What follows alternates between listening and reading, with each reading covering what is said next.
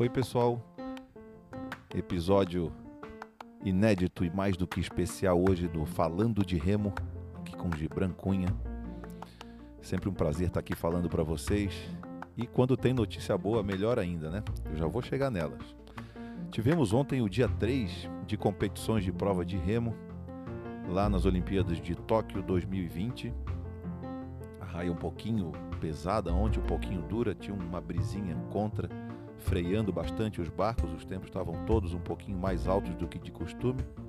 Tivemos um dia de repescagens e de quartas de final. Nas repescagens tivemos várias provas, mas eu vou destacar a, a super valente prova do duble masculino Uruguai, que conseguiu ali numa chegada emocionante avançar, ficando então na terceira colocação, avançando para chaves de semifinais o Bruno Cetraro e o Felipe Ferreira venceram o, a guarnição de Portugal no fotofinish. Portugal ali com um remador bastante experiente já, o, o Pedro Fraga e, e, o seu, e o seu colega né, de equipe, mas bastante experiente já essa, essa guarnição de Portugal e o Uruguai conseguiu avançar então para semifinal. É, no esquife feminino, tivemos quartas de final, passando Irlanda, Estados Unidos e China no primeiro, nas primeiras quartas de final, na segunda Rússia, Canadá e Grã-Bretanha, na terceira Áustria, Holanda e Grécia e na última Nova Zelândia, Suíça e Irã. Aí a surpresa veio à frente, saiu firme a remadora do Irã, país que não tem muita tradição no remo, e conseguiu se sustentar à frente da mexicana Kenia Lechuga, que havia feito top 12 na Rio 2016 e dessa vez não conseguiu repetir aquele feito e vai cair então já para a sua semifinal C e D, provavelmente entrando na final C, mas vai piorar o seu resultado. E aí começaram então as quartas de final do esquife masculino. A prova super esperada do Lucas era a quarta bateria de quartas de final. Podemos acompanhar ali em vídeo, né?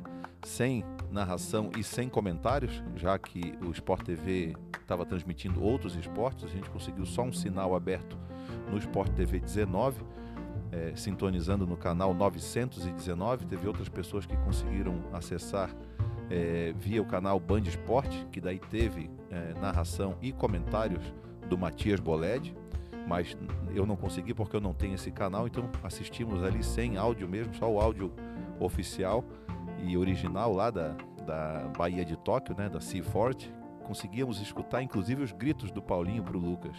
Mas vamos dar aqui então um review do que foram essas quartas de final. Na primeira bateria venceu a Noruega com o kettleboard, a Grécia em segundo e o italiano em terceiro. No, na segunda quartas de final ficou Dinamarca, Canadá e Rússia. Na terceira, Croácia, Hungria e Japão. E na quarta e última quartas de final, uma prova belíssima do Lucas, valente desde a largada. A gente falava que ele ia brigar e ele tinha que bater o neozelandês. De cara aí na largada, ele já colocou um barco, um barco e meio à frente do neozelandês. Veio à frente, inclusive, do Oliver Zeidler, remador alemão cotadíssimo aí a medalha de ouro. É a aposta de todos os os experts em remo aí do mundo cravam que a medalha de ouro vai para Oliver Zeidler. Eu não sei não, porque o dinamarquês e, e o norueguês também estão muito fortes, fizeram tempos inclusive melhor do que o alemão.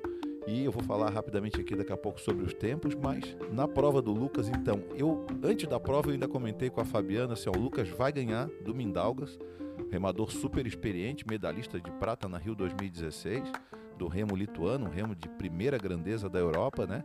Ex-república da União Soviética também, então tem muita história de tradição nesse esporte. E o Lucas não tomou conhecimento, veio o tempo todo, na verdade, brigando com o Oliver Zeidler na primeira colocação. Uma tática de prova realmente muito corajosa, mostrou ter muita personalidade o garoto. Na verdade, a gente já acompanha o Lucas há bastante tempo.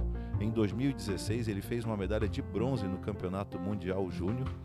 Na ocasião, ele estava com os melhores tempos até daquele campeonato e no dia da final deu uma marola, um vento muito forte com marola a favor e né? Marola é sempre aquela, né, aquela loteria, aquela coisa chata de remar, e ele, os, os, remadores vinham, na verdade, conduzindo o barco, não vinham nem competindo, eles vinham lutando contra o barco para não ter ali nenhum tipo de, de problema, de enforcar o remo, alguma coisa nesse sentido. E o Lucas, naquela ocasião, fez uma medalha de bronze. O campeão foi o Armandas Kelmeles, um rapaz que já havia competido no Mundial Júnior no Rio de Janeiro em 2015 e está nessa Olimpíada no Foreskiff convidado para ocupar o lugar da Rússia que não foi no Foreskiff. Veio um Ford da Lituânia, esse Armanda Kelmeles está nesse Foreskiff, mas não conseguiu entrar na final A, vai fazer final B.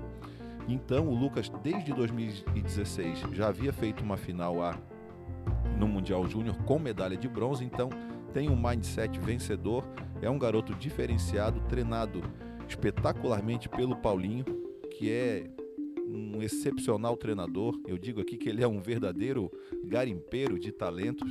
Onde ele toca a mão ali, ele sabe que vai dar resultado. Foi assim com o Uncas, está sendo assim com o Lucas também e com vários outros talentos que ele ainda vai descobrir por aí. Então, o Lucas ontem já fez história, já entrou para a história do remo brasileiro ao colocar o esquife nas semifinais A e B, o que o coloca no top 12 do mundo. O, a gente sempre comenta né, que o Anderson Nossetti, aqui de Santa Catarina, foi a quatro Olimpíadas, né? Foi o remador solitário em Sydney 2000, depois foi a Atenas 2004, Pequim 2008 e finalizou sua participação em Londres 2012. E o Anderson Nossetti fez, finalizou sempre nas finais C e D, né? Seu ranqueamento sempre acima do 13º lugar. Então, o Lucas já com na pior das hipóteses, já a 12 colocação, já supera então as colocações do Anderson Nossetti nas quatro Olimpíadas que ele disputou. É um feito realmente espetacular.